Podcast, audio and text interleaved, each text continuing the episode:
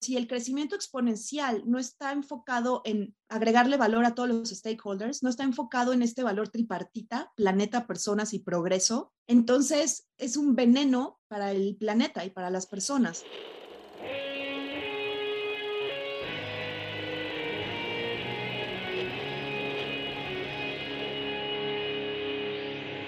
Bienvenidos a Volver al Futuro Podcast donde platicamos con las mentes que nos impulsan a crear el nuevo paradigma de salud y bienestar, conducido por Víctor Sadia. Muy buenos días, muy buenas tardes, muy buenas noches. Hoy nos acompaña Ariana Gómez.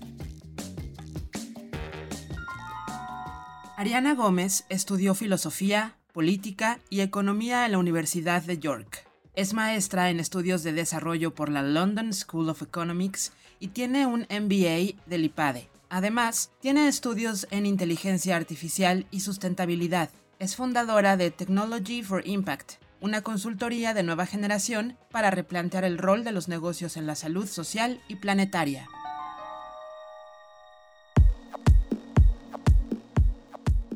Ariana, gracias por estar aquí. Gracias a ti, Víctor, por invitarme y por este espacio. Muy, muy, muy emocionada de esta plática.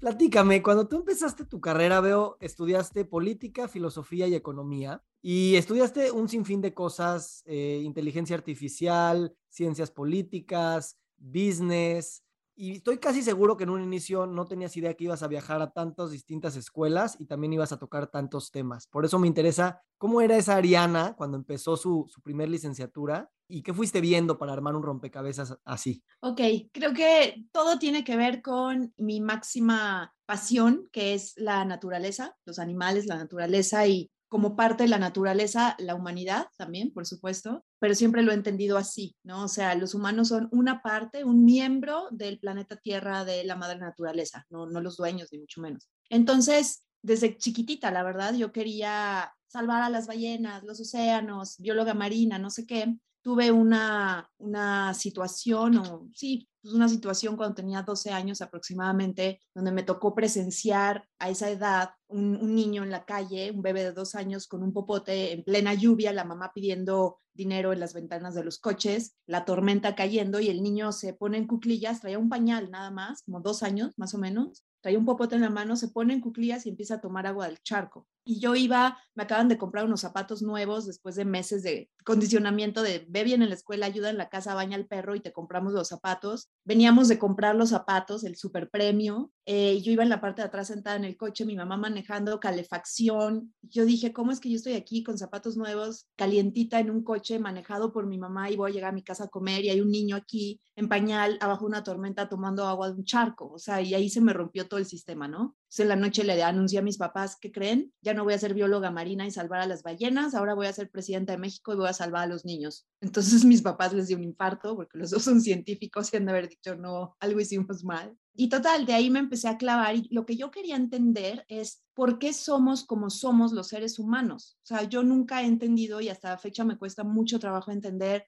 cómo es posible que vivimos en un mundo con recursos tan poderosos para hacer cosas tan increíbles. Hemos mandado gente a la luna y aún así seguimos teniendo hambre, seguimos teniendo violencia contra minorías, ignorancia, guerras. O sea, es algo que a mí, mí no entender así de plano, ¿no? Entonces, como que quería meterme en eso y qué es lo que nos hace ser como somos, tomar las decisiones que tomamos, entonces, pues me empecé a clavar en estos temas. Yo estaba viviendo en París en, en, ese entonces, porque terminando la preparatoria me fui un año, estuve en Alemania, donde tengo familia, y estuve también en África, en, en Etiopía, cuando estaba la guerra contra Eritrea ya terminando, en un proyecto de la ONU y de la Embajada Alemana. Y entonces, en el regreso, estaba en Francia, terminando unos estudios de francés que llevaba ya varios años estudiando, y empezó a llover otra vez y me metí un techito y resulta que era el British Council. Y ahí una señorita muy amable me dijo, oye, métete porque está muy dura la lluvia. Me dieron un té y me puse a ver los prospectos de las universidades y encontré lo que tenía en mi cabeza y no sabía cómo explicar. Ahí estaba, ¿no? Que era PP, Filosofía Política, Economía. Me meto ahí a, estudiar esto y la verdad fue el viaje de mi vida. Lo amé viaje no me refiero a viajar a Inglaterra, sino el viaje mental y al interior, ¿no? Porque a través de conceptos y, teorías filosóficas, económicas, eh, de ciencias políticas, pude entender un poco más el lado y el, pensar y la forma de, de, tomar decisiones de los humanos, que es lo que yo estaba buscando encontrar, y entender un poco más por qué hacemos lo que hacemos. Y de ahí me clavé mucho en temas de desarrollo social y ambiental específicamente en Latinoamérica y en África. Hice una maestría de, estudios de desarrollo eh, ambiental, económica y social. Y siempre ha sido como eso, ¿no? O sea, cómo ayudar. Y he tenido, a veces dicen la suerte, yo creo que a veces más bien la mala suerte. Estudié desarrollo y justo estaba muy de moda el desarrollo. ¿No? El development, este, famoso, el Banco Mundial con sus proyectos de desarrollo, la ONU Desarrollo. Luego ya eh, me regreso a México, empiezo a trabajar como asesora estratégica para algunas fundaciones, para algunas empresas, para sus programas sociales, ambientales. Acabo teniendo, eh, trabajando también en, en, una fundación grande, eh, me regreso otra vez al World Resources Institute, pero en ese inter, digamos, estuve en gobierno incluso y me vuelvo a ir al mundo corporativo, o más bien me, me invitan a regresar al mundo corporativo a dirigir innovación. me toca estar en México cuando hay el boom de innovación, aparte en el sector financiero, entonces otra vez me decían, qué buena suerte, estás justo ahorita en el, en el tema de moda. Y yo a veces digo, no sé si es buena suerte o no. Y ahorita estoy llevando toda la parte de sustentabilidad estratégica desde una perspectiva de negocios para las empresas. Muchos años fui la hippie, ¿no? La idealista de, ay, Ariana, tú y tus árboles, abrazas árboles y eso qué. Y ahorita las empresas nos llaman y nos dicen, ya entendimos que sí es importante, ayúdanos. Entonces ahora me tocó estar en la moda de la sustentabilidad y todo lo que he hecho antes, pues me ha ayudado y me ha servido para conectar y dar propuestas mucho más sólidas, mucho más concretas, robustas, porque las personas que llegan y te dicen, yo voy a hacer que tú seas innovador en un proyecto de tres meses, o yo voy a hacer que transformes tu modo de pensar o tu organización con un proyecto de 10 mil pesos en cinco días, así no es, así no es. Entonces, me ayuda a tener con qué herramientas, marcos teóricos para realmente poder ayudar a las empresas y ahora a las personas, porque ya estamos metiéndonos al mercado de personas también para ayudar a las personas, no solo a las empresas, a, transformarse a personas o empresas que tienen este modelo de stakeholders en la mente, ¿no? Y, y, que su estrategia y todo lo que hacen es parte de un lugar de stakeholders que aplica, como digo, para las personas y para las empresas, no solo es un tema organizacional, en corto. Gracias. Vamos a entrar entonces de lleno este tema. A veces en los discursos y en las narrativas de las ONGs, de los ambientalistas, de los académicos, mismo del, público en general, pues siempre ponemos a las empresas como los malos del cuento y se polarizan los discursos y culpamos a las empresas por todos los males del mundo, pero también celebramos como nuestros casi todos los logros que las empresas han tenido. Y entonces la empresa, a mi manera de ver, es un constructor de, mundos, es un constructor de narrativas que siempre ha estado ahí, pero que lo hemos visto de distintas perspectivas. Entonces, me encanta en tu, en tu folleto de Technology for Impact, dices, tenemos que cambiar la perspectiva de ser shareholders a la perspectiva de ser stakeholders. ¿Cómo explicas esto y cómo ves que está esto funcionando en el mundo y eventualmente también en México? Ok, una, una perspectiva, una estrategia de shareholders, lo que significa, shareholders son los accionistas, ¿no? Entonces, eh, lo que queremos es cambiar de una mentalidad, estrategia y modelos de negocio enfocados en los accionistas, o sea, en solo darle valor a los accionistas, a una mentalidad, estrategia y modelos de negocio enfocada en los grupos de interés, que son los stakeholders. ¿Qué significa esto? Significa que, número uno, a finales de los años 70, Milton Friedman, que gana el Premio Nobel de Economía, de hecho, con esto, declara que el único propósito de las empresas es generarle valor a los accionistas. Las empresas existen para generarle valor a los accionistas. Todo lo demás no es responsabilidad de la empresa. Y nos compramos eso los siguientes 50 años hasta ahora. En el 2019 se empieza a cuestionar en el Foro Económico Global en Davos, eh, liderado por Klaus Schwab, y él empieza a cuestionar esto también junto con Larry Fink, el CEO de BlackRock, uno de los fondos de inversión más grandes del mundo, dice, no, no, o sea, si solo se enfocan en los accionistas de las empresas y no importa nada más, pues entonces una empresa va a decir, yo tengo que generarle valor, tengo que generar utilidades haciendo lo que tenga que hacer, porque ese es mi objetivo. Y a veces en ese haciendo lo que tenga que hacer, caían desde pagos de corrupción, mordidas en gobiernos que se prestan a eso, o en empresas o en sectores, contaminación de ríos, contaminación de recursos naturales, explotación de, la fuerza laboral, eh, violación de derechos humanos y un sinfín de atrocidades realmente, tanto ambientales como sociales, incluso políticas, que las empresas, pues no todas, pero muchas han participado. Si hiciéramos un follow the money con muchas empresas globales, encontraríamos cosas bastante negras, ¿no? Ahí tienes libros como el libro negro de las marcas o ese tipo de cosas que, que te enseñan.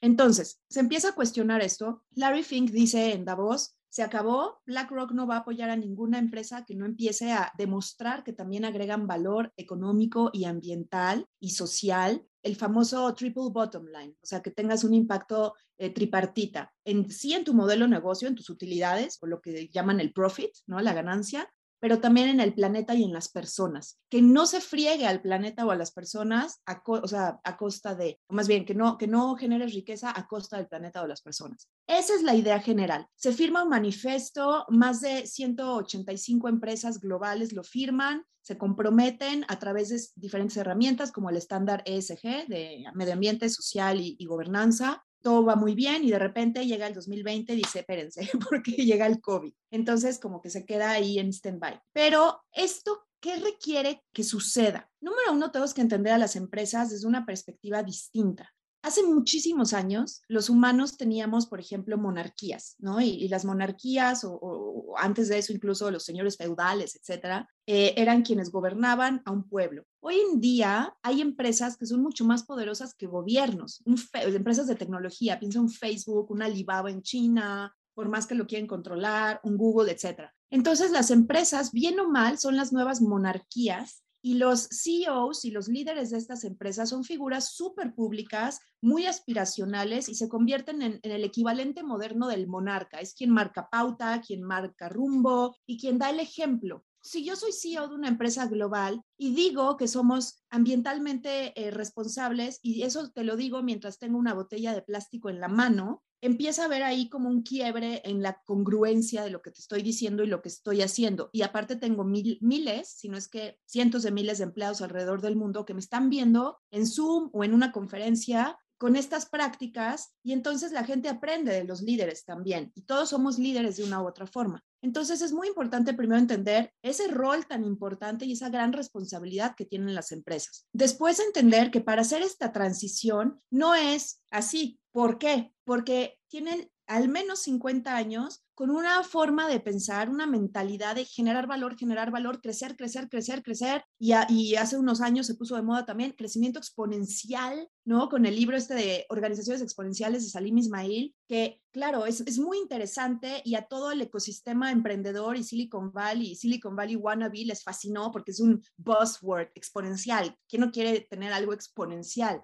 Pero si el crecimiento exponencial no está enfocado en agregarle valor a todos los stakeholders, no está enfocado en este valor tripartita, planeta, personas y progreso, entonces es un veneno para el planeta y para las personas. Y siempre lo digo en todos lados y lo voy a decir siempre, en la naturaleza lo único que tiene crecimiento exponencial son las células de cáncer y es lo que estamos empezando a convertirnos para nuestro planeta. Entonces, un planeta enfermo no va a tener sociedades sanas, deja tú personas. Entonces hay que empezar a entender que esta transición de shareholders a stakeholders es algo que hay que exigirle a las empresas, es algo que como consumidores hay que empezar a exigir, pero es algo que como personas también nos toca hacer. Y es lo que tú decías. A veces decimos, es que las empresas, si las empresas hacen botellas de plástico, pues yo, ¿cómo quieres que no tome botellas de plástico? También nos toca a nosotros. ¿Quién es tu accionista primario? Tú mismo. Tú quieres tú estar bien, ¿no? Tu shareholder eres tú.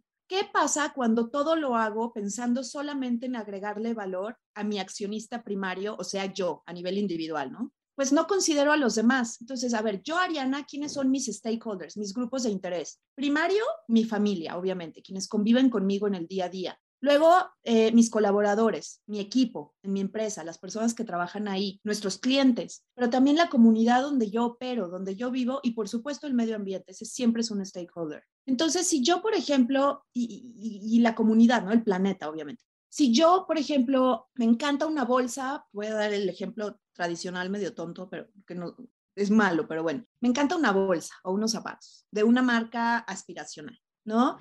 Ya me lavaron el cerebro lo suficiente para pensar que yo necesito tener esa bolsa y es de moda y voy a tener mayor estatus o yo qué sé, para, para tenerla. Y me la quiero comprar. Antes de esa compra, yo tengo que también considerar a mis stakeholders. Y puede sonar como una tarea, pero una vez que lo haces es un ejercicio muy, muy rápido. ¿A qué me refiero con esto? Esta bolsa, ¿dónde está hecha? Esta bolsa y hoy en día, gracias a estos aparatitos, en cinco segundos entro a Google y busco y ya sé si esa marca tiene demandas por abusos o violaciones a derechos humanos, si tiene violaciones o abusos a derechos ambientales, etc. Y decido qué hacer. Es como, ay, amo los animales, pero me compro una bolsa este, de pitón hecha en China, donde a las víboras las matan en granjas espantoso y sufren a veces durante dos días que se mueren.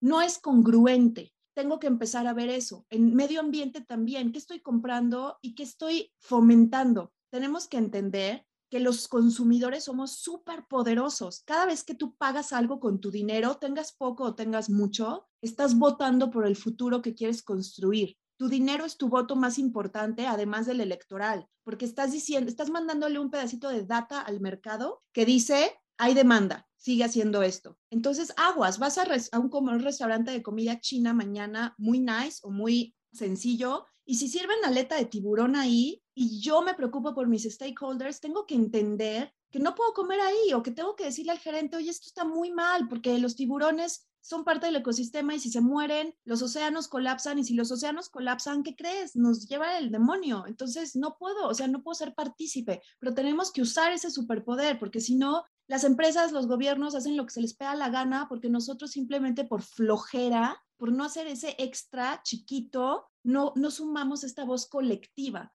Desde un punto de vista filosófico, Kant lo decía, Immanuel Kant, con el categórico, el imperativo categórico. ¿No? O sea, esta máxima de decir, si yo hago esto, si yo tiro un chicle a la calle, no pasa nada, estamos de acuerdo. Pero la pregunta es, ¿qué pasaría si todos tiráramos un chicle a la calle? ¿Qué pasaríamos si todos eh, hiciéramos algo que lastima a otra persona o a la sociedad o al medio ambiente? Y entonces decides no hacerlo de acuerdo a esa máxima. Eso, eso es una regla de oro para esta transición a un modelo de stakeholders a nivel personal. Y las empresas también lo pueden aplicar. De hecho, tenemos modelos así. Gracias definitivamente el capitalismo, eh, las sociedades eh, occidentales han sabido esconder muy bien las externalidades negativas del crecimiento eh, económico y esconden muy bien la basura, los desechos, la toxicidad, la pobreza, la contaminación, el daño ambiental, etc. A veces asumimos, y otra vez tocando el tema de la filosofía, de que todas las personas tenemos contacto con esta información y que nos vamos como al, a lo fácil o a lo moralmente, digamos, cuestionable, pero que pues es más fácil. Y lo que me está dando, dando, cuenta es que, y mucho te lo da el pensamiento interdisciplinario, es que las historias que nos contamos a nivel colectivo e individual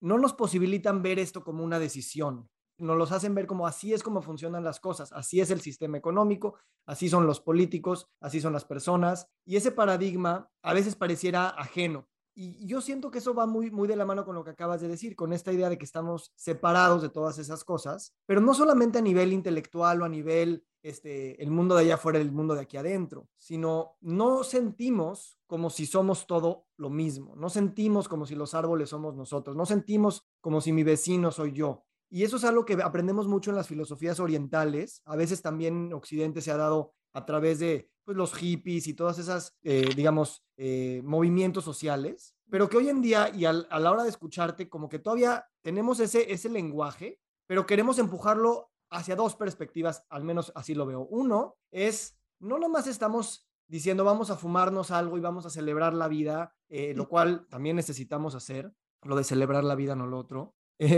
O bueno, lo otro también si quieres, pero vamos a aprender, vamos a estudiar filosofía, política, antropología, sociología, economía, porque todas esas cosas están interconectadas y si no las veo así, no puedo hacer una crítica lo suficientemente sustentada para poder hacer impacto, que es lo que tú decías con tu trayectoria. Y la otra cosa es también cambiar suficientes discursos críticos para que no sigamos perpetuando la separación. Y entonces cuando le reclamamos al gobernante o le reclamamos al empresario irresponsable, nosotros también somos ellos porque tú también eres la, niña que tomó del popote en la calle y también eres el presidente de esa empresa o de ese país. Y en esa, en perdón, en esa conciencia de que somos lo mismo, creo que la manera en la que nos sentimos diferente nos, nos va a hacer naturalmente o espontáneamente, por no usar esa palabra tan cargada, cuidar y sanar todo lo que tenemos que hacer. No sé si eso te hace sentido.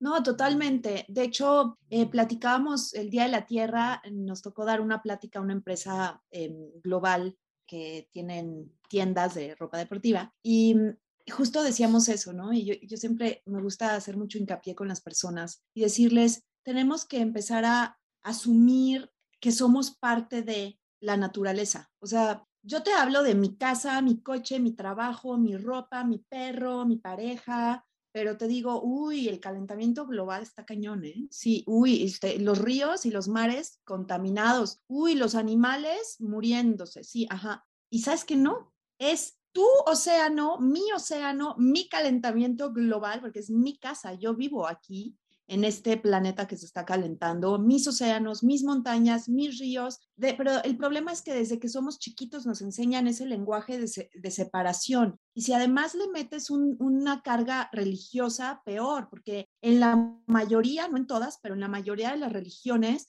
también te enseñan que el humano es el ser supremo, ¿no? A la imagen de la deidad de la religión en turno que estemos viendo, eh, y que estamos aquí para, para hacer de del mundo y los recursos del mundo lo que queramos porque somos los, los dueños, los amos. Y eso está equivocado. Entonces, desde ahí, desde la educación, por eso es tan importante, además de sí empezar a hablar de nuestros océanos, nuestro planeta, nuestro calentamiento global, nuestra contaminación, pero también empezar a abordar estos temas desde una perspectiva interseccional. Y hemos escuchado mucho el tema de interseccionalidad con el tema de Black Lives Matter en Estados Unidos, el tema racial, el tema de minorías, el tema de homofobia, el tema étnico, pero también el tema obviamente con las feministas, pero el tema ambiental sí tiene que ver con la interseccionalidad, todo se conecta. Hace un momento tú me decías, las empresas han podido esconder muy bien su basura y todo desde una perspectiva interseccional, lo han sabido hacer para tus ojos y mis ojos y los ojos occidentales. Pero si tú vas a Bangladesh, ahí ni siquiera se han preocupado por esconderlo,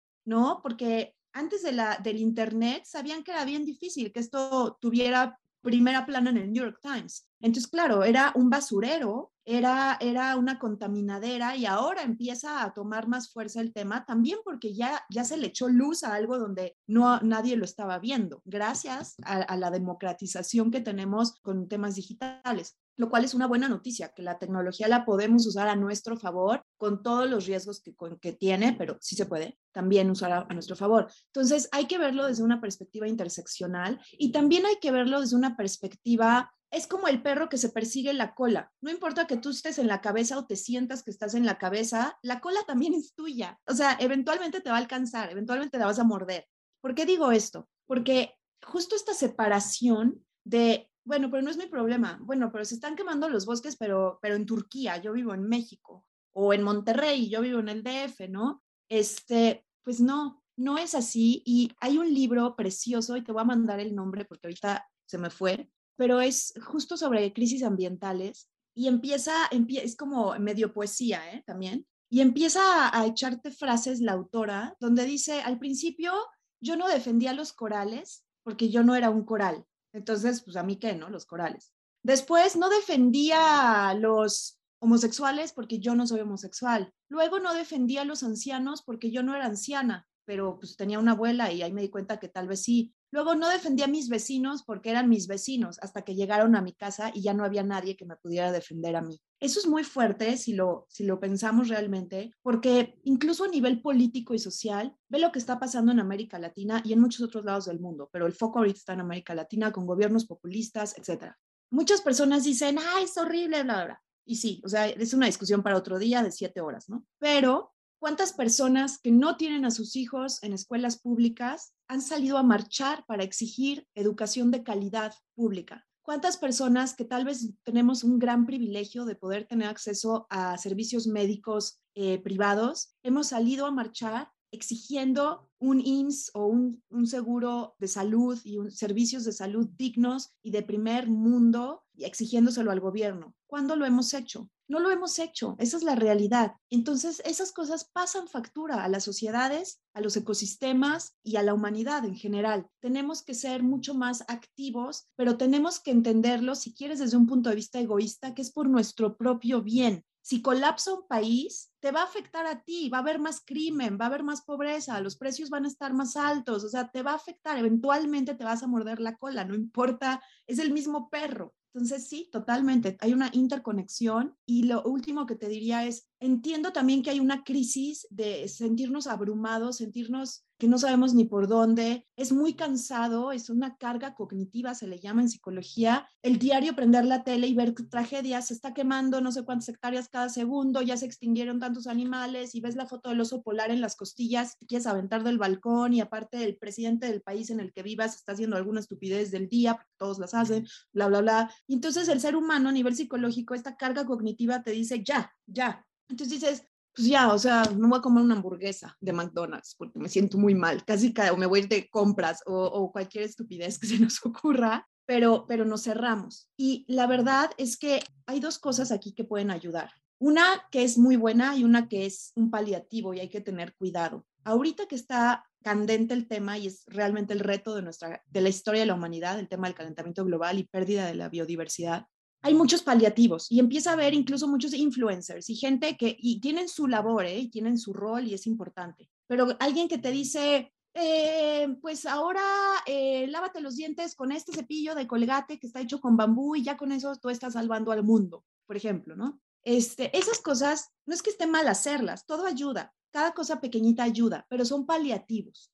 son cosas que, que nos hacen sentir bien. Ay, estoy haciendo algo chiquito, ok, yo estoy haciendo el bien, no estoy tan mal hay que tener cuidado en distinguir eso y entender que no va a tener tanto impacto y mejor tomar responsabilidad de nuestras acciones del día a día y preguntarnos cuáles son mis stakeholders, yo dónde tengo impacto en entender cuál es el journey del usuario tuyo. Me despierto, voy a trabajar, trabajo en esto, estas son las cosas que hago, las que me gustan, en donde gasto dinero y en ese caminito ver dónde es donde puedo tener el mayor impacto, a quién afecto positiva o negativamente y, y tomar mis decisiones de acuerdo a eso pero entender que sí tengo superpoderes que puedo activar, el tema del dinero, el tema de mi voto, el tema de a quién le doy mi atención y mi tiempo, también en redes sociales, y dónde estoy poniendo esos superpoderes y a favor de quién. Y ahí es, e, es clave, o sea, sí podemos hacer algo, todavía tenemos tiempo, podemos usar la tecnología a favor de vencer este reto, pero tenemos que echarle cabeza y tenemos que trabajarle y hacerlo de forma colectiva. Si no, no va a jalar, así de sencillo.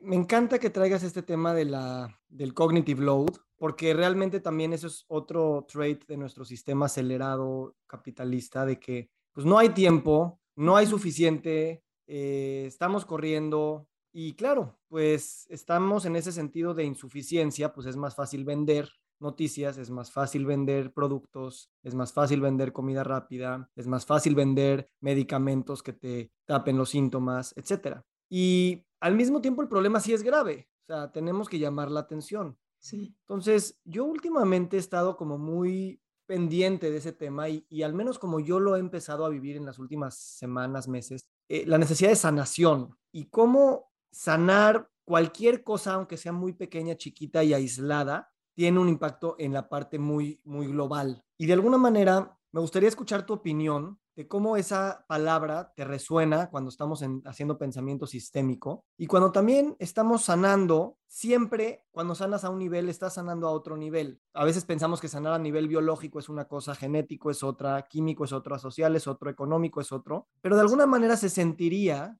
que una cosa siempre ayuda a las demás. ¿Cómo lo vives tú eso? Y a ver si ahorita podemos hablar un poco también de precisamente qué nos están diciendo las enfermedades crónicas que existen en el mundo en relación a todos estos temas sociales y ambientales.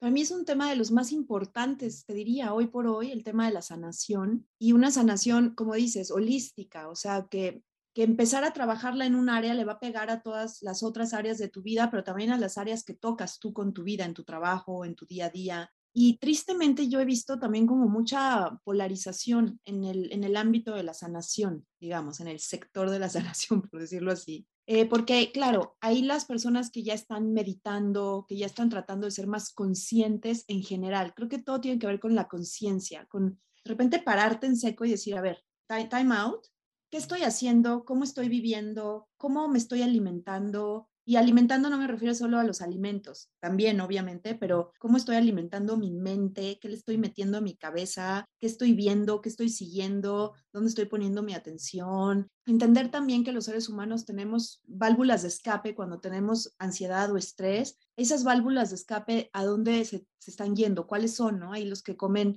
por ansiedad, hay los que gastan este, compulsivamente, hay los que ingieren tal vez drogas o algún tipo de estupefaciente o alcohol, yo qué sé. Entender ahí quién soy, cómo me estoy, cómo estoy funcionando y cómo el exterior me afecta y cómo estoy reaccionando de acuerdo a eso, ¿no? Porque por supuesto que nos afecta, nos afecta el tema del COVID, estar encerrados, el tema de cuando hay una recesión económica, el tema del calentamiento global y no saber qué va a pasar y tratar de pensar que no va a pasar nada y, meter la cabeza como la avestruz. Todo eso nos afecta. Vivimos con altísimos niveles de ansiedad, altísimos niveles de estrés. El tema político obviamente nos afecta también. Entonces, pero es hacer un, un stop así, me paro y hacer esa introspección. Y hay muchas personas que les cuesta trabajo. Hay gente que a la fecha te dice eso de meditar es de hippies, es de locos, o hay gente que te dice ir al psicólogo es una estupidez, yo jamás. Y yo creo que nos lo decían incluso los, los filósofos hace cientos de años, ¿no? Los estoicos siempre te dicen,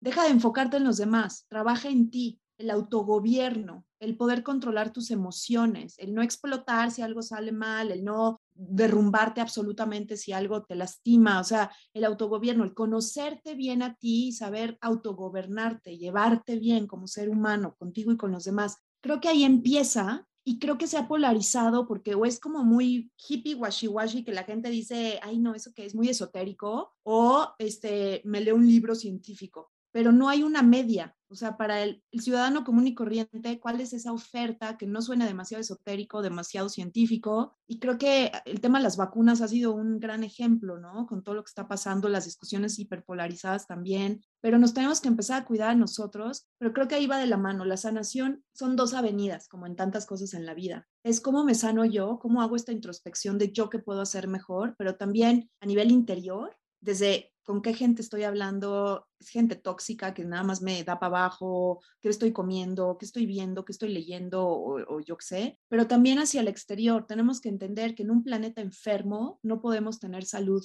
individual. Si el agua está contaminada y no hay agua que tomar, si la tierra está contaminada y todo lo que crecemos ahí está lleno de glifosato o de otro tipo de fertilizantes o pesticidas o derivados de arsénico o hormonas que les inyectan a los animales, y si el aire está contaminado, también ve cuánto cáncer pulmonar hay en el Estado de México, tienen los índices en el, en el cielo, eh, eso también. Me encanta cómo lo divides en estas dos avenidas y cómo a veces el discurso siempre queremos nosotros internalizar toda la sanación hacia adentro, pero sanar hacia adentro también es ir a sanar la sociedad, del planeta, ¿no? Y es bonito cuando lo ves así, porque entonces se te quita un poco de esa carga de responsabilidad y de culpa de que, ah, pues si tienes diabetes es porque tú eres un flojo y un glotón, y no porque vivimos en un ambiente obesogénico y que nos recuerda la insuficiencia, etcétera, etcétera, ¿no? Y, y para todas partes. En ese sentido, si me permites hacer una pregunta un poco más personal, Claro. ¿Cómo se siente ser Ariana Gómez? En este, en este momento de, de, todo lo que venimos describiendo y de cómo el pensamiento tan, o sea, tienes un pensamiento muy amplio que pues casi casi es un pensamiento que no te deja dormir porque sí todo está muy conectado y cada respiro que das, estás ya pensando en el impacto que tienes para hoy, para mañana y para todas las eh, especies y generaciones siguientes. Entonces, al mismo tiempo todos pasamos con, tenemos heridas, todos tenemos traumas, tenemos prisas. ¿Y cómo lo vives tú? ¿Cómo se siente ser tú? ¿Y cómo eso ha evolucionado a la luz de tu trabajo y hacia dónde ves que Ariana va, va a caminar eh, en los siguientes años? Wow, pues mira, te diría que si me hicieras esta pregunta hace 10 años o incluso hace 5 o 15, te hubiera dicho, es un peso enorme, es un caos, sufro, eh, porque es una misión tan grande. Pero la verdad es que con los años, a veces si tenemos suerte, no diría que nos hacemos sabios, pero nos hacemos menos tontos o menos ignorantes. Yo cumplí 40 este año y la verdad me siento mucho más tranquila, raro, pero que antes. Y te voy a decir por qué. Porque entendí que yo no voy a salvar al mundo. Yo no puedo salvar al mundo porque soy una persona. Ninguna persona, solo ella, puede salvar al mundo. O sea, no se puede. Entendí también que el querer mejorar el mundo es algo colectivo y yo puedo ser parte de ese colectivo, pero no es mi responsabilidad única. Yo no soy responsable de que tú, Víctor, tengas una mejor vida o de que tu aire esté limpio, de que tu jardín esté sin pesticidas. Esa es tu responsabilidad, no mía. Y entonces cuando entiendes eso, eh, y ahí agradezco mucho de veras la filosofía, porque siempre ha sido mi, máxima maestra y cobijo. Bueno, máxima maestra es la naturaleza, pero la filosofía una gran maestra también. Este, que es, y lo decía Gandhi, pero a veces tienen que pasar muchas cosas para que lo entiendas. Puedes leer la frase mil veces, pero hasta que la haces tuya, ¿no? Y es, empieza por ti, ¿no? La revolución empieza en tu casa. Sé, el cambio que quieres ver en el mundo. Muy cliché, muy trillado si quieres, pero es, es la realidad. Ser, ser yo, vivir o sea, ¿quién es Ariana? Pues yo soy una persona que entiendo que todo lo que quiero ver y todo lo que quiero cambiar lo tengo que empezar yo, ¿no? No soy nadie, absolutamente nadie para juzgar a los demás. Me puede encanijar ver que alguien le hace daño a un animal, me puede encanijar ver que alguien le hace daño a un niño, pero no puedo juzgar, no puedo salir al mundo y decir, voy a cambiar esto, tengo que empezar en mí. Y yo tengo todavía un gran camino que recorrer, o sea, con los programas de sustentabilidad que damos, por ejemplo, tanto para empresas como los que estamos ya armando para personas. A ver, yo no soy este, una ermitaña que vive en una cueva y hace su propio fuego y caza sus propios animales. Me encantaría. Mi realidad no me lo permite, no puedo ser esa persona hoy, entonces yo no voy a salir a la calle diciendo, si tú compras una botella de plástico, eres un maldito y te mereces morir con el calentamiento. Oye, no, o sea, hay que entender y hay que tener autocompasión también del colectivo y de cada uno de nosotros y decir, quiero cambiar, ya entendí que, quiero sanarme y, y ya entendí que no puedo sanarme mientras le haga daño al planeta, porque ya entendí que estoy conectada con el planeta, que si yo le hago daño al planeta, me estoy haciendo daño a mí hoy o mañana, pero va a pasar cuando eso lo entiendes y aparte lo acompañas de autocompasión, es decir, estoy aprendiendo, es como aprender a andar en bici, me voy a caer y me voy a dar unos buenos trancazos y tal vez hasta me rompa la pierna, pero me vuelvo a subir a la bici y le vuelvo a pedalear hasta que lo, o sea, es un tema de ir mejorando. Ser sustentable no es de la noche a la mañana, vamos a ir aprendiendo y vamos a ir educando también al mercado a que nos den mejores ofertas, porque todos los que queremos tener una vida más saludable y más sustentable, también sabemos que vas ahorita a un restaurante y de 10 opciones, una va a ser una opción sustentable o, tal vez ni siquiera la tengan. Entonces es difícil. Hay que tener autocompasión. Si un día no separaste basura y se te fue una basura en el lado de reciclado, tampoco eres lo peor, tampoco mereces darte patadas, pero sí hay que tener la conciencia de querer cambiar y de apoyar industrias que no están rompiendo seres humanos. Cuando hablamos de, por ejemplo, la carne, yo no digo que no se coma carne, o sea, sí es un tema tema muy complicado, son discusiones muy profundas, otra vez interseccional desde muchos puntos de vista, pero lo que sí sé es que cuando yo voy a comer carne, si voy a comer carne, busco que sea de la mejor calidad posible, que venga de agricultura regenerativa, que la forma en la que mataron, en la que tuvieron a los animales y los mataron sea de una forma humana, donde no sufrieron. Eh, y es muy difícil poder encontrar todo eso junto. Prefiero comer carne una vez cada dos meses, pero saber que fue así, o de plano no comer, muy respetable cualquiera de las opciones, pero a lo que voy es, tenemos que empezar a también apoyar industrias que no quiebran el espíritu de los seres humanos. Imagínate ser un hombre que trabajas en un matadero clandestino, así, o sea, causándole tanto dolor a un ser vivo inteligente como un cerdo o una res. Eso te quiebra el espíritu. Es una persona que aparte y hay, hay, muchos estudios y entrevistas que les han hecho y dicen, yo ya sé que yo soy una porquería de persona, yo ya no valgo la pena, yo para qué ya hago tal cosa. Estamos pagando industrias que están rompiendo a los seres humanos y eso como sanación colectiva es algo que tenemos que solucionar ya. Necesitamos seres humanos iluminados, seres humanos conscientes y seres humanos que nos ayudamos unos a otros si queremos sanarnos también como planeta. Me gusta. Gracias por compartir y, y coincido que que romper el espíritu es lo peor que podemos hacer, tanto a las personas que se ven en la obligación de vivir en esas condiciones, así como los que lo, lo perpetuamos, a final de cuentas, a través de nuestro consumo o a través de simplemente estar aquí, pues somos parte de esta moneda. Y tener esa... Me, me gusta como dices que todo es un aprendizaje y yo que cada vez me atrevo más a hablar de sanación y de co-creación de nuevos paradigmas, eh, lo veo cada vez más como una conversación en el que, como dices, vamos avanzando, vamos regresando, y, ahí me encanta cómo, cómo traes la filosofía. Yo también estudié filosofía y, y, algo que siempre recibo es, ¿y eso para qué te sirve, no? Y, esa es la pregunta de siempre. Y, la verdad es que yo cada vez me doy cuenta, o sea, todos ya vivimos en la filosofía. El tema es que nos han hecho creer que no tiene nada que ver con nosotros. Entonces, ¿cómo cuando yo leí tu folleto que también dices, vamos a, ayudar a las empresas a transicionar y hablas de, diseño estratégico, hablas de este, ciencias ambientales, hablas de, desarrollo sustentable, de innovación, de tecnologías exponenciales, pero también hablas de filosofía. Sí. Em, ¿Cómo te ha ido a ti hablando de filosofía con las empresas? ¿Y dónde radica, eh, el poder me queda claro, pero dónde radica la manera de que la filosofía se tiene que ver como una parte fundamental de toda esta transición? Igual ya lo es, nada más que ahora estamos tratando de traerlo más a una, a una discusión, a, una conversación. Yo te diría que así como para las personas que meditan siempre te dicen, todo está y todo comienza cuando empiezas a centrarte en tu respiración Ahí es donde aterrizas, donde pones los dos pies sobre la tierra y sientes tu respiración, cómo inhalas, cómo exhalas y ahí encuentras ese centro desde una perspectiva de meditación. La filosofía para las empresas, para líderes, para visionarios, para tomadores de decisión, operadores de negocios, es un poco eh, la respiración. ¿Y a qué me refiero? No, no es que nos podamos hablar de filosofía y a filosofar en sí, pero hay muchos eh, modelos de pensamiento, eh, marcos teóricos y herramientas, incluso filosóficas, que ayudan a que los líderes encuentren ese, esa conexión a tierra, digamos, ¿no?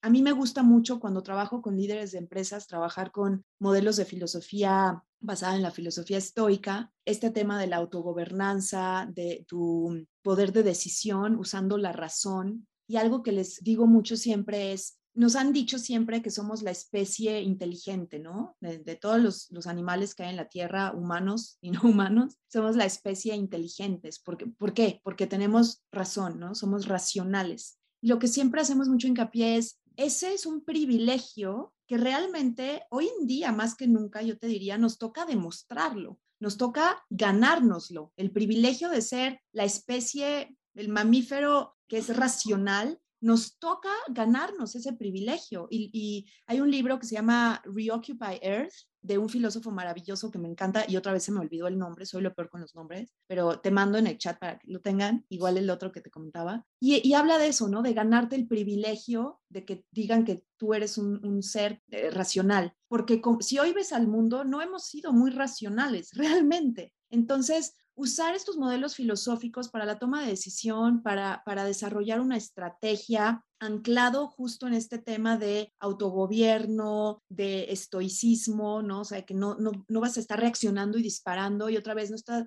no te tienes que fijar y vivir en función a los demás, sino tú como si vas a hacer las cosas bien. Estas cosas tan sencillas a veces pareciera el imperativo categórico, eh, y otros modelos que hay y otras preguntas este, y métodos que hay de preguntarte para llegar más a profundidad, etcétera. La verdad es que a los líderes, sobre todo las empresas, les gusta mucho, les gusta mucho usar esto porque les ayuda como eso, a conectar con la tierra, a, ver las cosas desde una perspectiva con mayor claridad y reduciendo la ansiedad casi a un 100%. Entonces, así es como lo usamos y sí, claro, mezclándolo también con temas de innovación, con temas, por ejemplo, innovar en el proceso de innovación, cuando vas a empezar a iterar tus productos mínimos viables, tus pruebas de concepto, hacerlo basándote en el, imperativo categórico, con esa máxima, es precioso, ¿no? Porque entonces eh, no vas a desarrollar ni a innovar ningún nuevo producto que vaya a tener un impacto negativo en el medio ambiente o en la sociedad, porque usaste esa máxima, filtraste la máxima de Kant. Ese tipo de cosas que son padrísimas y muy sencillas realmente. Además de que te llenan cualquier experiencia eh, y la enriquecen, porque entonces cualquier cosa que tienes te conecta con muchos significados, personas, tiempos, y eso es algo que a final de cuentas todos vibramos con eso, ¿no? Totalmente. ¿Harían algo más que te gustaría agregar?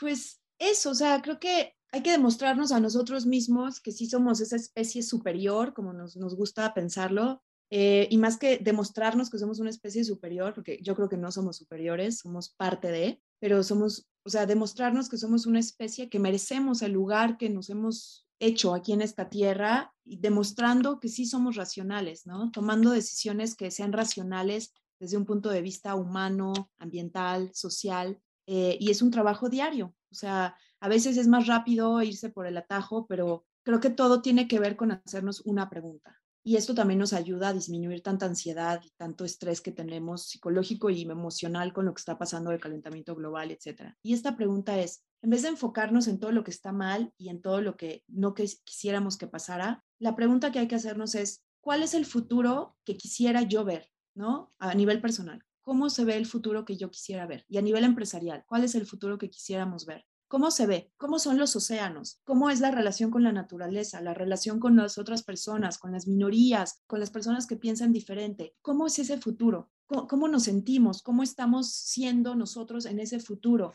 Y emocionarnos mucho, empezarlo a imaginar, empezarlo a aterrizar ay, pues la relación con los animales, así en ese futuro no van a existir los zoológicos ni los acuarios, porque no queremos animales en cautiverio. En ese futuro las minorías siempre van a tener no uno, dos asientos en cada consejo, yo qué sé, cada quien se imagina ese futuro y empezar a construirlo con nuestras decisiones diarias. Si yo quiero un futuro de paz, pues tal vez no sea buena idea ahorita irme a gritonearle a mi vecina porque hizo un poquito de ruido después de la hora que normalmente tenemos permiso. Tal vez encuentre una mejor forma de dialogar, pero porque tengo la mente en ese futuro que quiero construir. Creo que eso es lo más, lo más importante como personas y como empresas, enfocarnos a imaginar un gran futuro y cómo a través de cada cosa que yo hago y en cada decisión que tomo, lo construyo o, o lo estoy evitando no podrías haber resumido mejor el por qué este podcast se llama precisamente Volver al Futuro.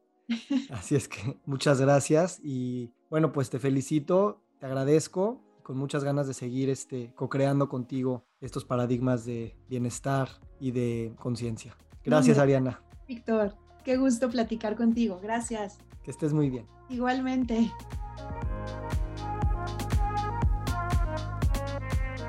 Nos encantaría recibir tu retroalimentación de estos podcasts para continuar generando contenidos que te sean útiles e interesantes. Si puedes, déjanos un comentario en la página web victorsaadia.com.